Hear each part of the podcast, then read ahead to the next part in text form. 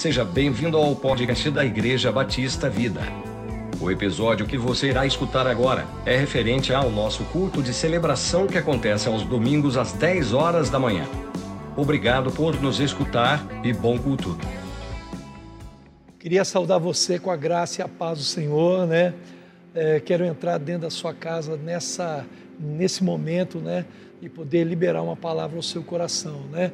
Em tempos tão tão duvidosos, um tempo tão difícil, nós queremos trazer para você consolo, direcionamento para que a sua vida, sua casa, sua família, sua fé, ela possa crescer mais e mais em nome de Jesus, né? Nessa hoje, eu queria continuar o mesmo assunto que o pastor Edilson teve nesses dias compartilhando aqui sobre a vida de Josafá. E, eu queria começar é, meio do final, né? No capítulo, em 2 Crônicas, capítulo 20, no versículo 20, diz assim: Pela manhã cedo se levantaram e saíram ao deserto de Tecoa. Ao saírem, eles pôs-se Josafá em pé e disse: Ouvi-me, ouvi ó Judá, e vós, moradores de Jerusalém crede no Senhor vosso Deus e estareis seguros. E crede nos seus profetas e prosperareis. Eu vou repetir: crede no Senhor vosso Deus e estareis seguros. Crede nos seus profetas e prosperareis. Essa, esse versículo aqui, ele, ele é, na verdade, uma declaração assim muito contundente desse homem chamado Josafá, né? desse rei Josafá. E, e, eu queria que você pudesse pensar numa coisa junto comigo, né? Atrás de, dessa convicção, dessa declaração que Josafá fez, atrás dessa declaração existe toda uma história de vida, né? A fé, ela não se. Nós podemos. Existe aquela fé que você crê, né, que a Bíblia diz que você crê para ser salvo, que é uma fé que aquele momento, aquele ato de fé, aquela declaração de fé, é, é, linka você no reino de Deus. Nós chamamos a fé para a salvação. Essa fé é um ato, mas a fé que move montanhas, a fé que move o reino de Deus, a fé que vence exércitos, a fé que passa por toda essa crise que todos nós estamos, nesse exato momento, submetidos, sujeitos a isso. Essa fé, ela precisa ser construída dentro de nós, com, é, dentro de, um, de, de todo um modelo de vida. Então, pense nisso. É, é como você Pare para pensar naquela declaração quando Davi ele está diante daquele gigante, daquele gigante, ele e, e os irmãos dele tentaram desencorajá-lo e aquele homem ele tinha uma fé sobrenatural, né?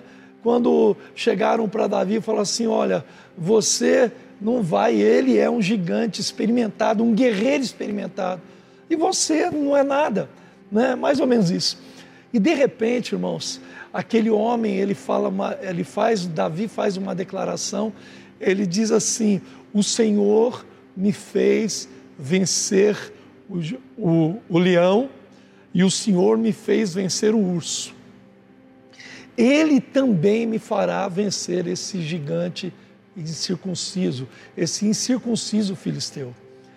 Então você percebe que a fé daquele homem, naquela situação, é, não era somente a, uma fé momentânea, momentânea, ela é fruto de uma vida, fruto de uma história de vida. A mesma coisa Josafá. Quando você olha para a vida de Josafá, essa declaração de Josafá, no momento mais, na, na pior crise da, que, que o seu reino teve, na guerra mais violenta, né? E a escritura diz assim que se levantou contra ele os filhos de Moabe e os filhos de Amon. Quem era Moabe e Amon?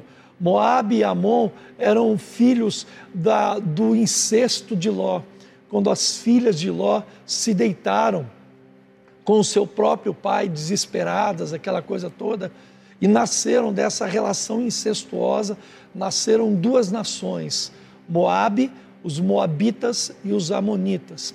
E a Bíblia diz assim que os moabitas, eles se levantaram contra Israel. Se levantaram contra Judá naqueles dias. E Josafá era o rei de Judá.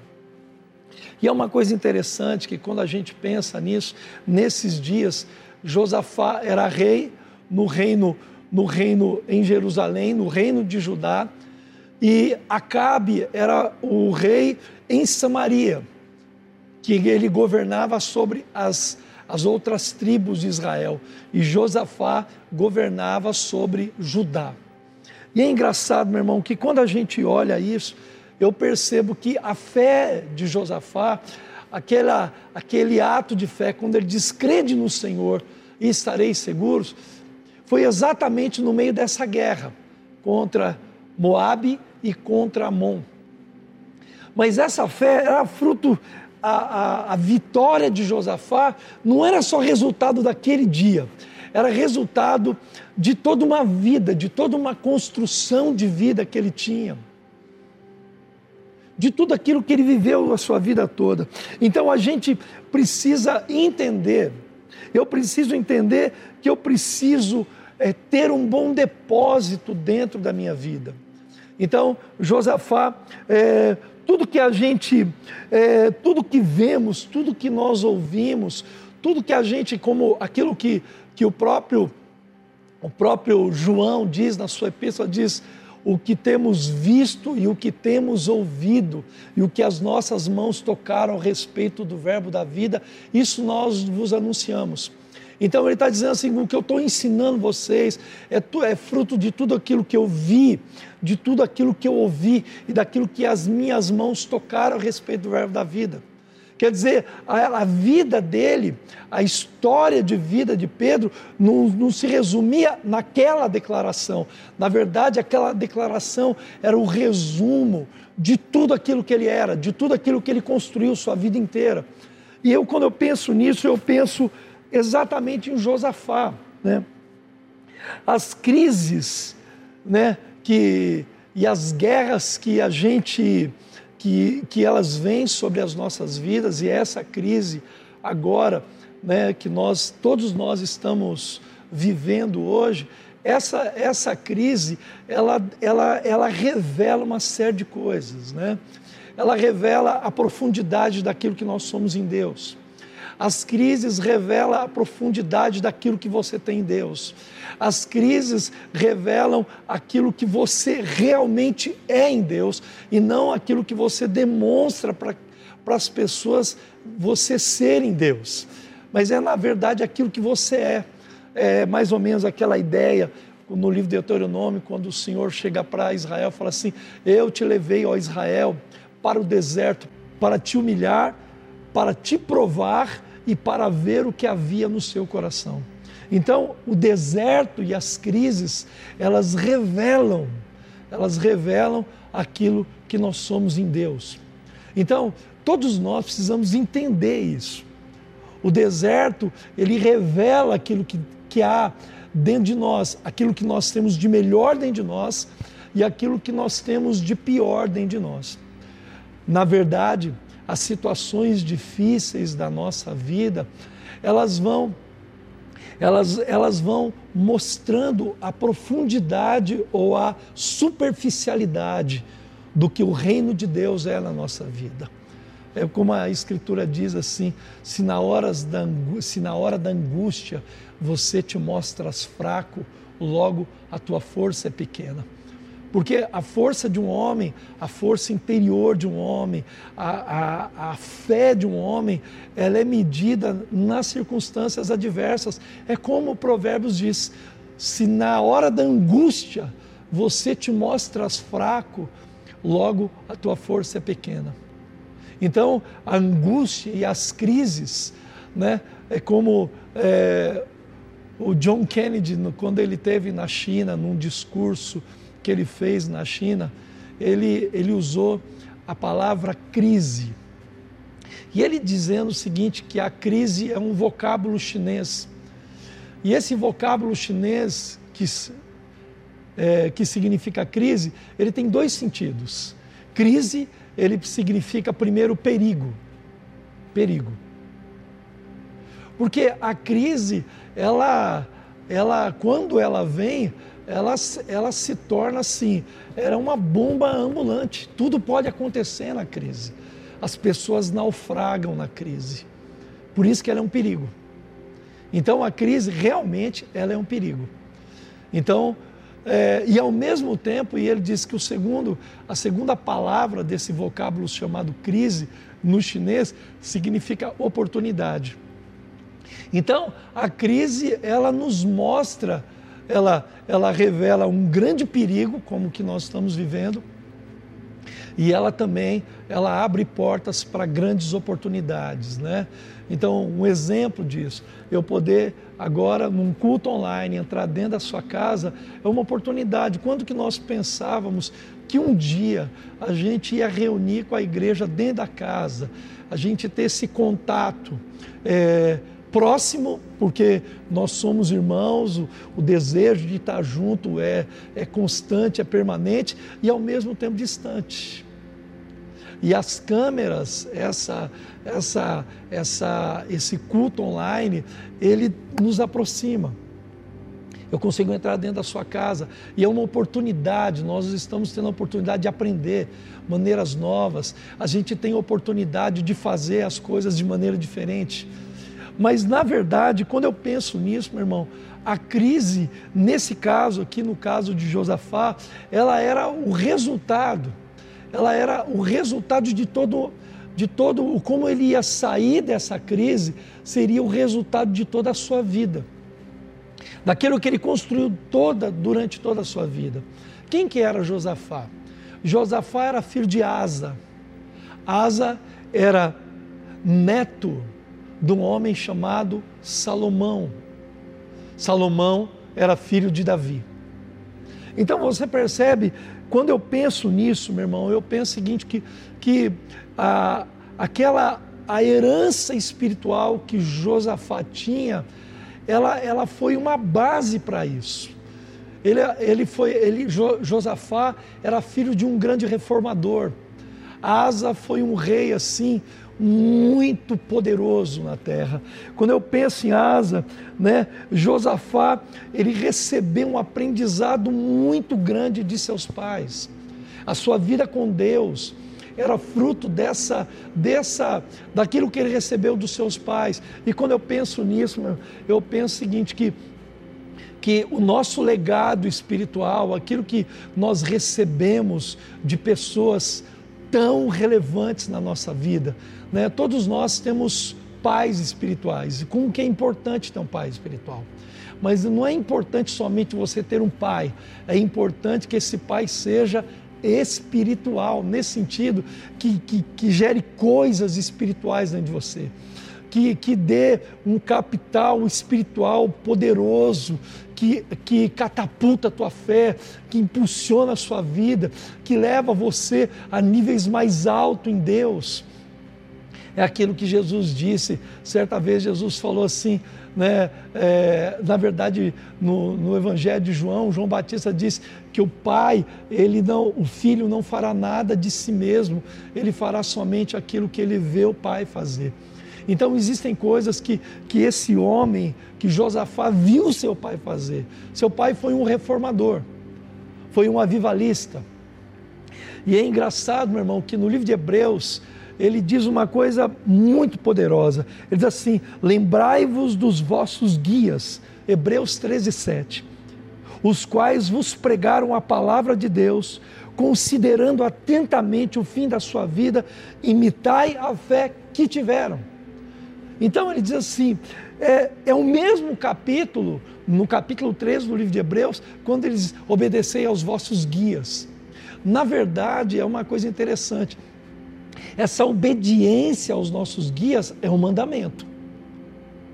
É lógico que é um mandamento, é uma ordem. Mas você percebe, ele diz assim, mas ele chega no versículo 7 do mesmo capítulo, ele diz assim: lembrem dos vossos guias Ele diz assim: os quais vos pregaram a palavra de Deus, considerando atentamente a sua vida. Ele diz assim: imitai a fé que eles tiveram. Quer dizer, a fé é, dos, dos, nossos pais espirituais, ela precisa ser imitada. É por isso que é importante que nós sejamos pais espirituais, mas realmente espirituais. E nesse sentido, Josafá, ele teve um pai, um pai que ensinou esse homem a amar profundamente a Deus. E a Bíblia diz assim: o Senhor foi com Josafá, no capítulo 17 de 2 Crônicas, porque andou nos primeiros caminhos de Davi, seu pai, e não procurou Baalins. Antes procurou ao Deus de seu pai. Quer dizer, ele imitou a fé do pai. Então, aquilo que, que ele tinha, ele não era uma pessoa solta ao vento, ele tinha, um, ele tinha uma paternidade espiritual, ele tinha um pai que ensinou a ele ensinou a ele a caminhar em Deus, ensinou a ele a seguir em Deus, ensinou ele a buscar a Deus. Então, aquela crise que ele estava foi, foi produto daquilo que ele viu o pai. Porque o seu pai, como rei, também enfrentou, sabe, realizou uma reforma nos seus dias. O seu pai procurou agradar a Deus. O seu pai clamou a Deus em tempos de paz, os primeiros dez anos, e também clamou a Deus e buscou a Deus e deu uma ordem ao seu a ajudar para que buscasse ao Senhor em tempos de paz. E depois, quando veio a guerra, o seu pai estava fortalecido. O que que Josafá fez? Josafá viu seu pai governando e reinando debaixo de um, de um, de um grande avivamento. Eu penso, sabe, meu irmão, que que que a vida desse homem não foi construído naquela declaração do capítulo 20. E a sua vida e a minha vida nesses tempos de crise, nesses tempos de provável escassez, né, de onde os salários serão provavelmente reduzidos, talvez uma pessoa, pessoas perderão seus empregos, mas a nossa fé estará no Senhor. É como a Bíblia diz, Josafá dizendo: crede no Senhor e você estará seguro. Creia no Senhor, confie no Senhor. E ele diz assim: e crede nos seus profetas e prosperareis. Essa fé sobrenatural que Josafá tinha era produto de toda a sua vida, de toda uma construção. Ele seguiu os passos do seu pai ele buscou ao Deus dos seus pais.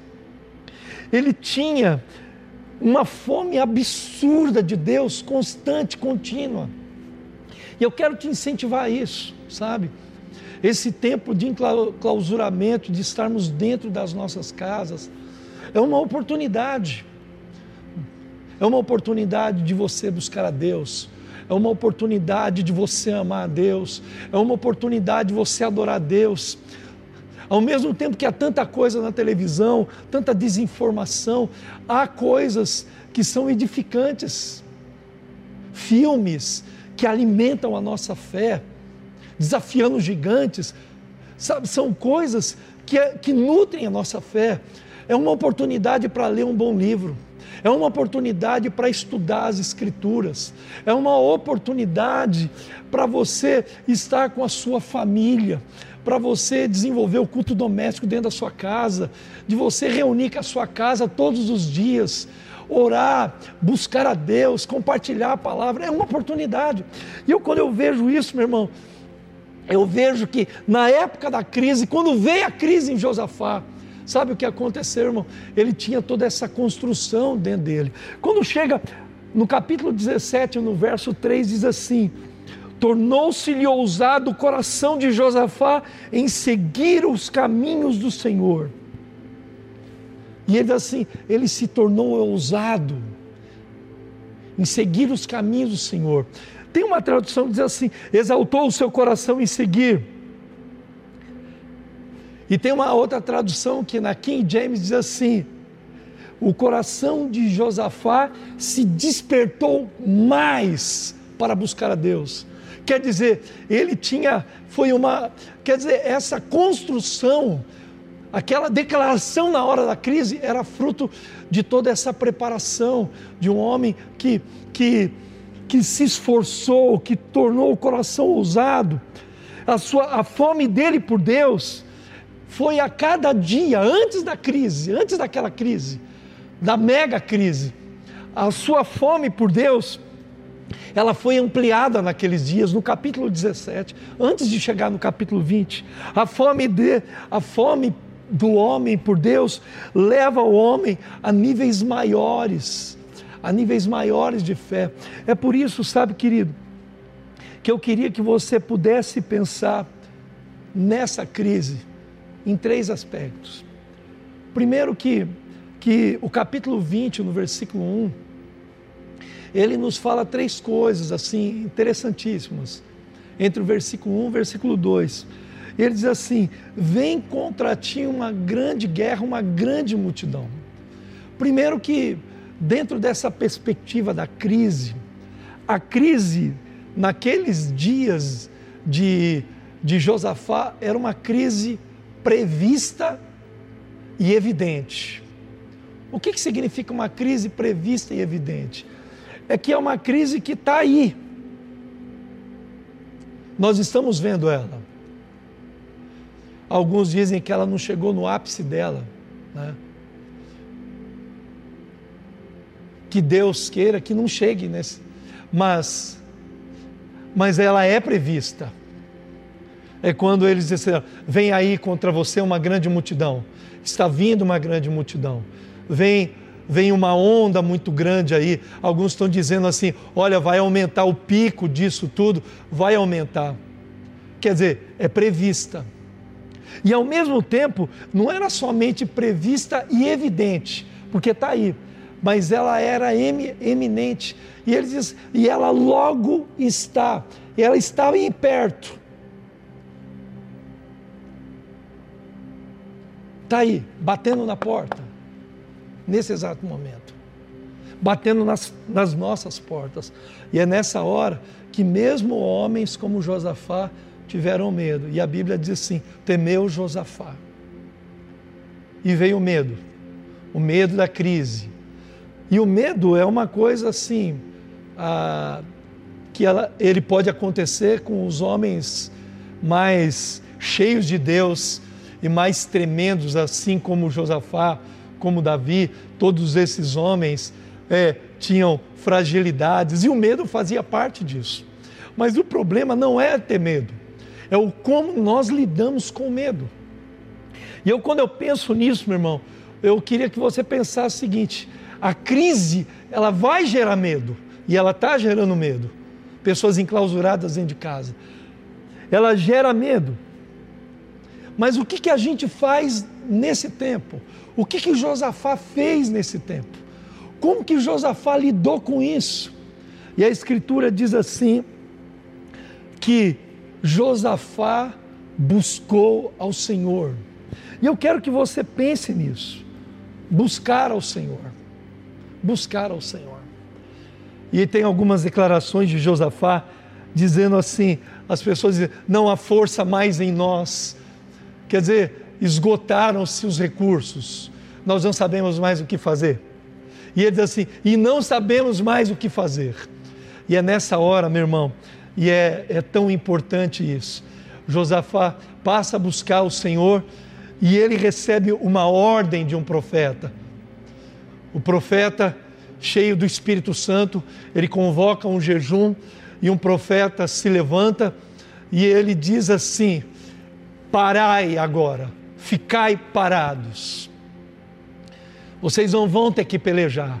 Essa luta não é de vocês. Essa luta é do Senhor. Eu queria te incentivar nesse dia, sabe, querido? Eu acho tremendo porque ele diz assim: parai, ou ficai parados. Quer dizer, é uma guerra, como que você fica parado numa guerra? Porque é uma coisa interessante, o que Deus está fazendo com todos nós é nos parar quando nós não, não queremos parar, Deus vai parar a gente. Quando a gente, é, Ele parou tudo que nós estávamos fazendo.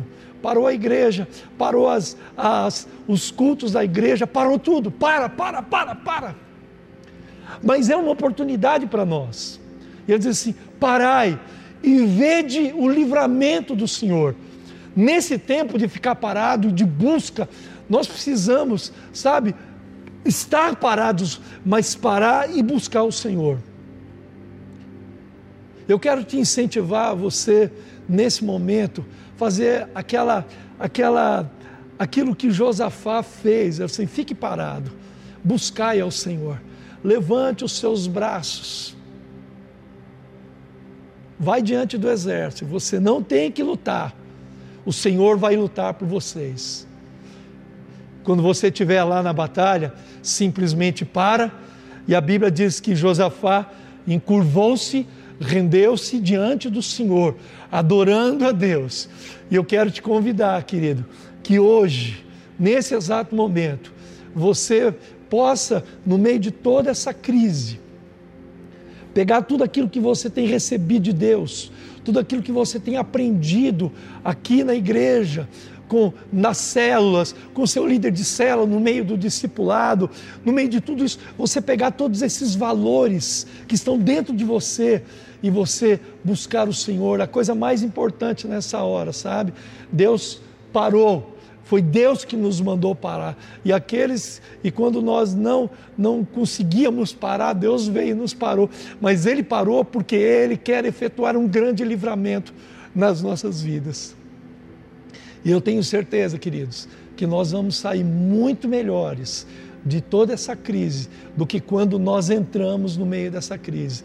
Nós vamos sair uma ser uma igreja muito mais forte depois, simplesmente porque nós estamos parando e devemos aproveitar esse momento para levantar as nossas mãos aos céus e simplesmente adorar a Deus. Então, olha, Aproveite esse tempo dentro da sua casa para buscar mais a Deus. Aproveite esse tempo para você estar com a sua família. Busque em Deus esse tempo. Busque muito de Deus.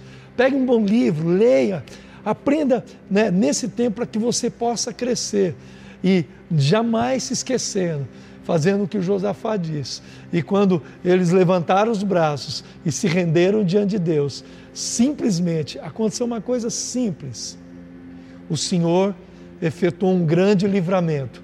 Eles não lutaram, mas o Senhor lutou a guerra deles. E o Senhor, no meio de toda essa guerra, lutará ao nosso favor. Pense nisso e que o Senhor te abençoe em nome de Jesus.